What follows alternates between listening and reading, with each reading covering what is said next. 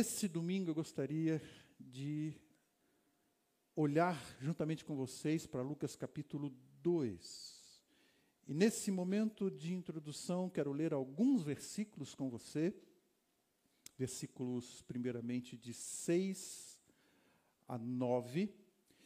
Enquanto estavam lá, chegou o tempo de nascer o bebê, e ela deu à luz o seu primogênito envolveu-o em panos e colocou numa manjedoura, porque não havia lugar para eles na hospedaria.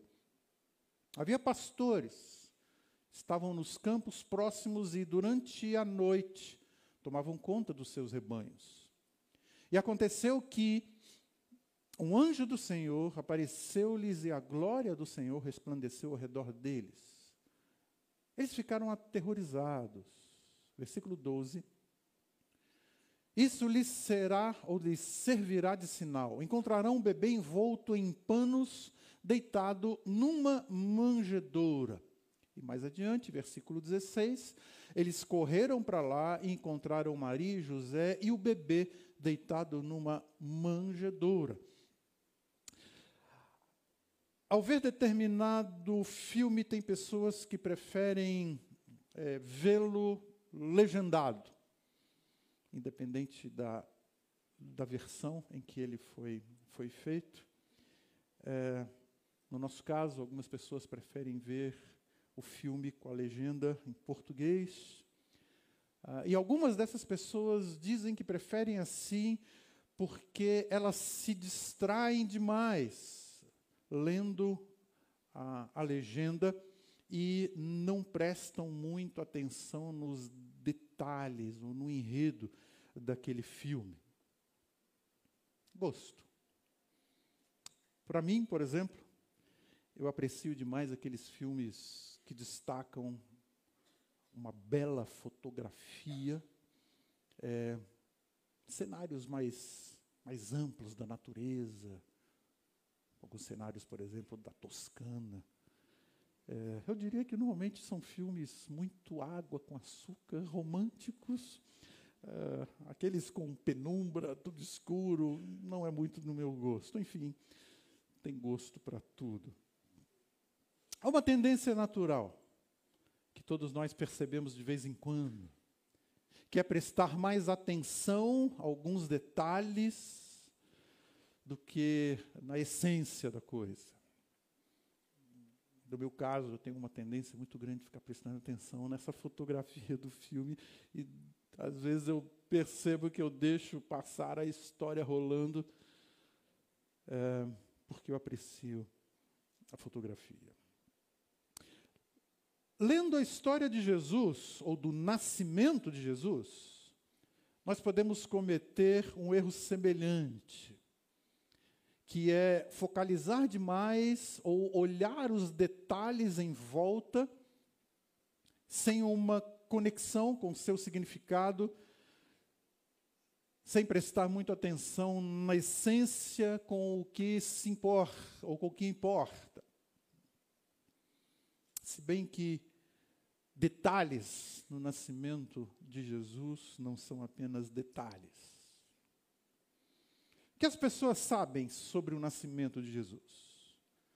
Uma criança recém-nascida, numa manjedoura, num bercinho de palha, é, cercada por animaizinhos.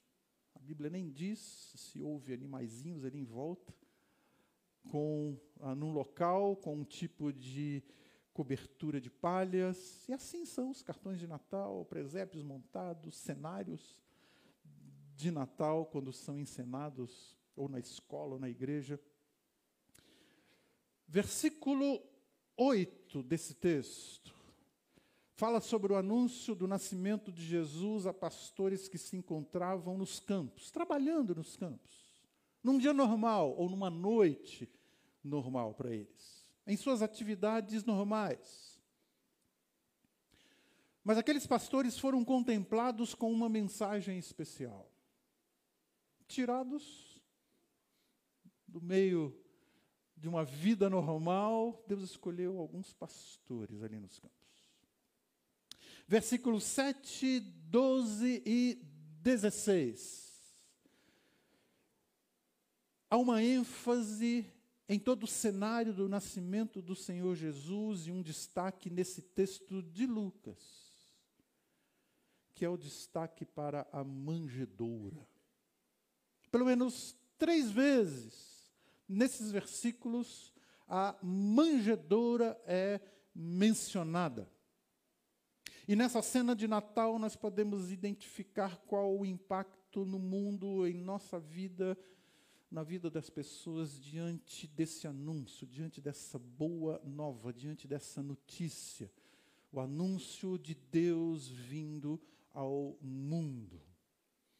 Então, estamos próximos ao Natal e, como eu disse, a partir de hoje as nossas mensagens vão manter essa temática. E hoje eu gostaria de olhar com vocês esse capítulo 2 do Evangelho de Lucas para que nós possamos perceber como que o anúncio da salvação em Cristo desperta algo no coração das pessoas. A vinda de Jesus ao mundo desperta alguns interesses, desperta algo no coração das pessoas. O que é que nós podemos identificar nesse texto? Em primeiro lugar, identificamos que o nascimento de Jesus, o anúncio de Deus vindo ao mundo, gera uma busca ativa para conhecer a verdade. E aqui, então, eu vou gastar esse tempo lendo o texto com vocês. Lucas capítulo 2, a partir do versículo 1, e aí entendermos todo esse contexto. Naqueles dias, César Augusto publicou um decreto ordenando o recenseamento de todo o Império Romano. Esse foi o primeiro recenseamento feito quando Quirino era governador da Síria. E todos iam para a sua cidade natal a fim de alistar-se. Assim, José também foi à cidade de Nazaré, da Galiléia, para a Judéia, para Belém, cidade de Davi, porque pertencia à casa e à linhagem de Davi. Ele foi a fim de alistar-se com Maria, que lhe estava prometida em casamento e esperava um filho. Versículo 6. Enquanto estavam lá, chegou o tempo de nascer o bebê. E ela deu à luz a seu primogênito, envolveu em panos e o colocou numa manjedoura, porque não havia lugar para eles na hospedaria. Havia pastores que estavam nos campos próximos Durante toda a noite tomavam conta dos seus rebanhos, e aconteceu que um anjo do Senhor apareceu-lhes, e a glória do Senhor resplandeceu ao redor deles, e ficaram aterrorizados. Mas o anjo lhes disse: Não tenham medo, estou lhes trazendo boas novas de grande alegria, que são para todo o povo. Hoje, na cidade de Davi, lhes nasceu o Salvador, que é Cristo o Senhor. E isso lhes servirá de sinal. Encontrarão um bebê envolto em panos e deitado numa manjedoura. Seguindo o texto, versículo 13. De repente, uma grande multidão do exército celestial apareceu com o anjo, louvando a Deus e dizendo: Glória a Deus nas alturas e paz na terra aos homens aos quais ele concede o seu favor. Quando os anjos os deixaram, foram para o céu, os pastores disseram uns aos outros: Vamos a Belém. Vejamos isso que aconteceu e que o Senhor nos deu a conhecer. Eles identificam qual voz que eles ouviram. Então correram para lá e encontraram Maria e José e o bebê deitado numa manjedoura. Queridos, o texto está falando sobre o lugar no qual Maria e José tiveram que se alojar. Olhando todo o contexto, eles procuraram lugar nas hospedarias naquela localidade, buscaram se hospedar. Mas o texto diz que eles não conseguiram encontrar, estava cheia a cidade. Então eles foram se alojar numa estrebaria. Provavelmente era uma área lateral ou um puxadinho que havia em algumas casas ou até mesmo em alguma hospedaria, onde nesse local ali à parte ficavam os animais. Daí, ah, nesse local, a gamela ou a manjedoura ter sido muito útil para colocar aquele bebê recém-nascido. Mas concentrar-se na manjedoura e esquecer o porquê que ela foi tão enfatizada, quase que como nos prendermos demais a aspectos, fotografia de um filme, uh, ou nos perdermos na legenda do filme e nos distrairmos, não olhando para aquilo tudo que está acontecendo. Por que a manjedoura é mencionada três vezes? Porque foi a manjedoura, de forma bastante adequada, o sinal de identificação para aqueles pastores. Quando eles receberam o anúncio enquanto estavam lá nos campos. Fazia parte da mensagem do anúncio do Senhor Jesus, para que eles pudessem identificar qual seria aquele bebê. Ela lhes revela o bebê que eles estavam procurando. E essa manjedoura mostra-lhes que aquilo que o anjo estava falando ah, era verdade. O anjo sabia o que estava falando. E eles sabiam de onde provinha aquela mensagem, como o texto está dizendo. Aquela mensagem estava mostrando tudo aquilo que eles precisavam saber naquele momento sobre a verdade daquele bebê que havia nascido. O texto diz que eles foram em busca do caminho proposto a eles naquele anúncio. Eles obedeceram tal como lhes foram anunciado. Fizeram da, de forma muito urgente, agora era prioridade para eles, como o texto está dizendo. Na verdade, eles estavam sendo despertados e queriam buscar sobre o que era a verdade naquilo. Eles creram naquele anúncio. Eles sabiam qual voz estavam ouvindo. E por que, que é importante percebermos alguns aspectos nesse cenário? Porque aqueles pastores receberam o anúncio sobre quem era o Salvador do mundo. Aquela criança era o Salvador, era o Messias, o Senhor. A manjedoura, por si, não é tão importante, mas para eles foi um sinal. Era uma confirmação. Era uma evidência apontando, indicando a identidade e a missão do recém-nascido, que ali estava o próprio Deus, o Deus vindo ao mundo. Mas o importante em tudo isso, amados, é que aqueles pastores receberam o anúncio enquanto estavam nos campos.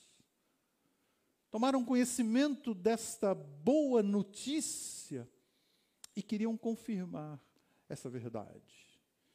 De tal forma que quando eles chegaram ali e Maria, José ouviram a história deles, eles tiveram muito mais motivos de serem confortados e amparados, ah, e a presença daqueles pastores contando aquilo que eles haviam é, ouvido e presenciado estava sendo uma fonte de segurança maior para Maria e José, de algo que até ali ainda não tinha sido revelado tão amplamente. Versículos 17 a 20. Vamos prosseguir aqui no texto. Depois de o verem, contaram a todos o que lhes fora dito a respeito daquele menino. Todos que ouviram os, que, o que os pastores diziam ficaram admirados. Maria, porém, guardava todas essas coisas, sobre elas refletia no seu coração. os pastores voltaram glorificando a Deus por tudo que tinham visto e ouvido, como lhes fora dito. É interessante olhar no cenário do nascimento do Senhor Jesus que algumas confirmações sobre a identidade de quem era aquele bebê e a sua missão estavam vindo de pessoas, seres humanos como nós, trabalhando como normalmente nós estamos nos nossos dias, mas essa mensagem estava vindo de pessoas e não necessariamente naquele momento de José e Maria tendo que convencer as pessoas, convencer ao mundo que estava sendo gerado o Messias, o Filho de Deus. Essa confirmação vem de outras pessoas. Magos, pastores, aqui no texto, pastores transitando pelos campos, nas suas atividades ordinárias comuns, deixando ali mais um testemunho da identidade da missão do Senhor Jesus. Segundo a tradição da época, vocês se lembram da história? Os imperadores eram aclamados como soberanos, aqueles dos quais as pessoas esperavam justiça e paz nesse mundo. Alguns desses imperadores autodenominavam deuses. Alguns desses imperadores exigiam adoração. Enquanto isso, distante da sede do império, numa fronteira, nascia um menino que geração após geração seria aclamado como o Filho de Deus, cuja vinda ao mundo trazia a verdadeira paz, esperança e salvação para todos os povos e não apenas para um império. Aqueles pastores no, nos campos sabiam, identificaram a fonte da voz que ouviram, creram ativamente foram em busca da verdade e testificaram sobre a identidade e a missão daquele bebê. Quem sabe assim aconteceu na sua vida, acontece conosco e é assim que acontece com as pessoas que precisam conhecer o Senhor Jesus. Ouvimos, reconhecemos a fonte dessa mensagem. E isso começa a despertar em nós um desejo enorme para conhecer a verdade.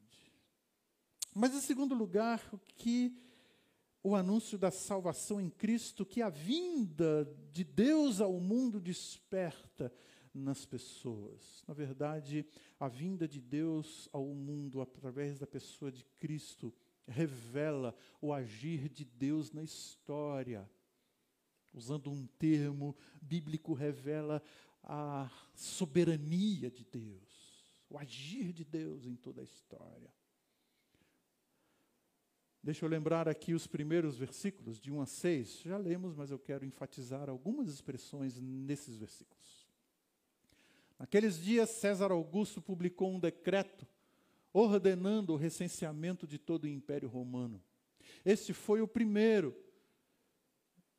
recenseamento feito quando Quirino era governador da Síria. Todos iam para sua cidade natal, cidade natal, a fim de alistar-se. Assim também foi José da cidade de Nazaré para a Judéia, para Belém, cidade de Davi, porque pertencia à casa, aliás, de Davi. Ele foi alistar-se com Maria, que estava lhe prometida, casamento, à espera de um filho, enquanto estavam lá, enquanto estavam lá. Chegou o tempo de nascer o bebê. Naqueles dias, naquele momento da história. Primeiro censo daquele governador. Primeiro censo. Aí também foram José e Maria. Casualmente tinham que ir para lá. E enquanto eles estavam lá, chegou um tempo ela grávida, chegou o tempo de nascer o bebê. Casualmente. Não. Nada casualmente. Nada coincidência. O texto mostra que o imperador de Roma decide fazer um censo de todo o seu amplo domínio. E este censo, este censo, leva Jesus a nascer na cidade que estava ligada a Davi, local e detalhes conforme as profecias anunciavam como viria o Messias. Local e detalhes onde as profecias, séculos antes, diziam sobre o nascimento de Jesus. O que esse texto deixa claro, amados, é que a vinda de Deus ao mundo em forma de homem, na pessoa de Jesus de Nazaré, é um confronto entre dois reinos. É uma evidência acerca de quem é a autoridade nesse mundo. É um confronto entre duas esferas de valores, entre duas propostas de vida. Quais essas propostas de vida?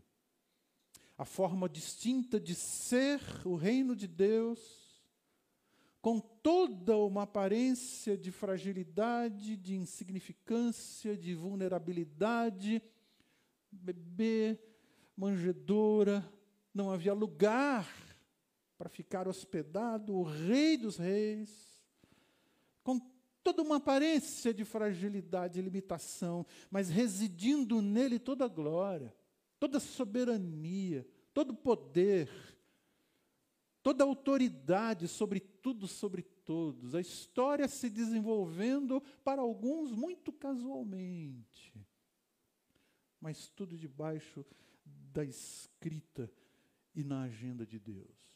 E o confronto desse reino, que aparentemente tão simples, tão singelo, mas revestido de autoridade, com os reinos desse mundo, que, diferente, aparenta muito estrondo, prepotentes, só que sujeitos à corrupção, muitos deles opressivos, reinos temporários, humanos, finitos. Em espalhados, reinos esses espalhados nas nações e nas culturas desse mundo. E enquanto isso, a vida acontece. Para você, para mim, uh, ordinariamente.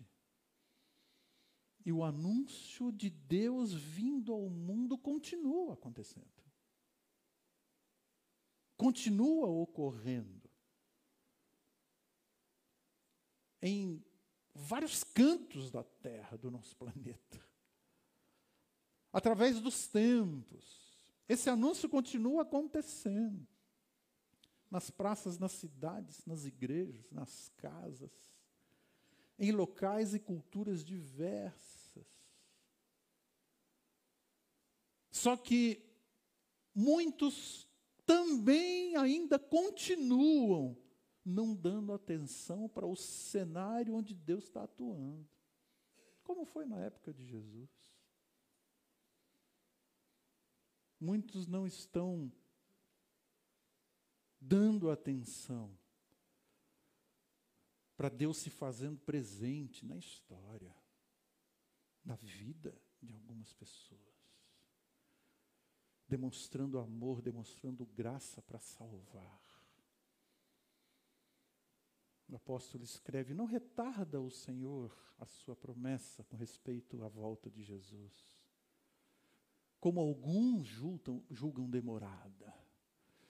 Pelo contrário, a misericórdia de Deus para a humanidade, porque Deus ah, não gosta de ver as pessoas perecendo. Deus não quer ver as pessoas perecendo. Deus dando oportunidades, sua misericórdia para esse mundo.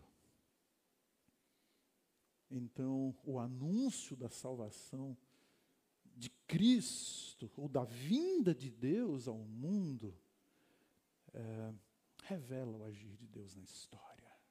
Continua revelando isso. E em terceiro lugar, esse texto de Lucas capítulo 2 nos mostra que o nascimento de Jesus, o anúncio de Deus vindo ao mundo, gera em nós, deveria gerar em nós um compromisso de adoração. Ou quem sabe, é, um desejo de honrar a Deus com mais consistência, de adorar a Deus com mais firmeza. De novo, os versículos 13 a 15, depois vamos para o 20. De repente, uma grande multidão do exército celestial apareceu com um anjo louvando a Deus, dizendo: Glória a Deus nas alturas, paz na terra aos homens aos quais ele concede o seu favor, concede a sua graça. Quando os anjos os deixaram, foram para os céus, os pastores disseram uns aos outros: Vamos a Belém, vejamos isso que aconteceu e que o Senhor nos deu a conhecer. Versículo 20: Os pastores voltaram, depois que foram, voltaram, glorificando e louvando a Deus por tudo que tinham visto e ouvido, como lhes fora dito. Os anjos eram os, os arautos, os mensageiros do Salvador recém-nascido, foram enviados de novo a pessoas comuns para lhes dizer que a salvação em Cristo estava sendo consumada. Começa a história da consumação da salvação em Cristo com a dádiva de Cristo. E é para todos essa mensagem. Ninguém está fora da visitação de Deus, das oportunidades de Deus, do alcance da graça de Deus. E aqueles pastores estavam ali em suas é, atividades, e exatamente assim que Deus vai atuando e agindo hoje, na nossa vida e na vida das pessoas. Ninguém deveria estar ou esperar estar num lugar especial para de repente ter alguma revelação especial para que ela fosse tocada, numa situação mais, mais adequada para ter o seu compromisso com o Senhor. Ou, primeiramente, tendo resolvidos os seus problemas, para depois pensar na sua busca de Deus. A ação da graça de Deus sobre as pessoas é para que redunde em glórias para Ele. Não temos méritos alguns. Preste atenção, queridos, na expressão glória a Deus nas alturas. Vejam, todas as obras de Deus são para a sua glória. Todas elas. Mas a redenção do ser humano que decidiu voltar as costas para Deus a história de uma pessoa ser redimida, resgatada da sua condição fútil e de desesperança, é para a glória de Deus nas alturas. A vinda de Deus ao mundo abriu as portas para a paz dos homens, deu oportunidade à paz neste mundo Nessa dimensão de vida que vivemos, a vinda de Deus ao mundo dá oportunidade para que num mundo finito, corruptível e caído, pudéssemos experimentar paz. Isso é motivo para glorificarmos a Deus. Só que a redenção do homem ecoa essa glória de Deus nas alturas. Para todos inclusive principados e potestades. A paz aqui descrita é aquela que só é possível para nós em razão de Cristo tomar a, a, a nossa natureza sobre si, natureza humana sobre si, sendo Deus, e oferecer a paz que o mundo não pode dar. O bem maior, quando o assunto é paz, é a paz com Deus, que transcende a esse mundo, pois nos coloca nesse relacionamento eterno e filial com Deus, com aquele ao qual nós é, não queríamos nos aproximar. Por isso que no versículo 15 uh, eh, e no versículo 16, o texto diz: Vendo isto, tudo que for anunciado, eles confirmaram. Vendo isso. E aí aqueles pastores não perderam tempo. Eles saíram de onde estavam, foram até o lugar onde havia nascido o menino Jesus, saiu, voltaram e continuaram a glorificar a Deus e anunciar sobre a identidade daquele menino, daquele bebê ainda, e sobre a missão de Deus vindo ao mundo. Eu gostaria de deixar agora dois, eu diria, dois desafios para nós diante dessa mensagem do nascimento do Senhor Jesus, para nós terminarmos. Nós ainda vamos estar no capítulo 2, vamos pular um pouquinho aqui alguns, alguns versos. Em primeiro lugar, o que nós podemos ver mais uma vez é que a vinda de Jesus ao mundo, com tudo isso, dá sentido à nossa vocação. Aquilo para o qual nós fomos chamados, escolhidos por Deus. Vamos seguir aqui no texto. Contemplando o tempo de purificação deles, José e Maria, na referência, e a criança, de acordo com a lei de Moisés, José e Maria o levaram a Jerusalém para apresentá-lo ao Senhor. Levaram ao templo, segundo a lei. Vamos pular versículo 36. Estava ali a profetisa Ana, filha de Fanuel, da tribo de Azer. Era muito idosa. Havia vivido com seu marido sete anos depois de se casar e então permanecera viúva até a idade de 84 anos. Nunca deixava o templo. Adorava a Deus, jejuando, orando dia e noite. Tendo chegado ali, naquele exato momento, Maria e José estavam levando para apresentar Jesus, ou para cumprir a lei, deu graças a Deus e falava a respeito do menino a todos os que esperavam a redenção em Jerusalém. Jesus veio ao mundo, peregrinou entre nós, reconhecido em figura humana, demonstrando o quanto se identifica conosco, e por isso ele foi chamado Emanuel, Deus conosco.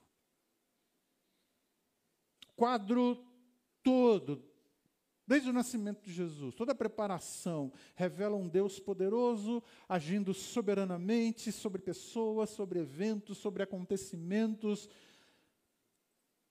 Deus poderoso, o texto vai revelando, sem deixar de abordar uma dimensão tão humana, tão simples, tão, tão delicada, tão singela. Aquele bebê numa manjedoura. E quando vemos o Filho de Deus feito homem, deitado numa manjedoura, amados, a nossa vaidade, a nossa prepotência, a nossa arrogância uh, se dilui, se desfaz. Não podemos, diante de tal cena, ter outra atitude senão manter essa disposição para, para aquilo ao qual Deus nos chamou, para a vocação a qual Deus nos chamou. Exemplo de Ana nesse texto. Em todas as coisas, o texto diz, em todas as coisas ela servia ao Senhor. Estava continuamente no templo. E ela ensinava as pessoas a confiar em Deus, encorajava outros a olharem para o alto. E agora, diante daquele menino recém-nascido, que ela identifica quem é, ela continua na sua vocação os lábios que em breve iriam silenciar, continuariam a proferir o louvor ao Senhor pelo menino nascido. Ah, na atitude de Ana, eu diria que vem à nossa memória, vem à nossa mente o texto do Salmo 40, 146, 2. Louvarei ao Senhor durante toda a minha vida, bendirei ao Senhor enquanto eu viver.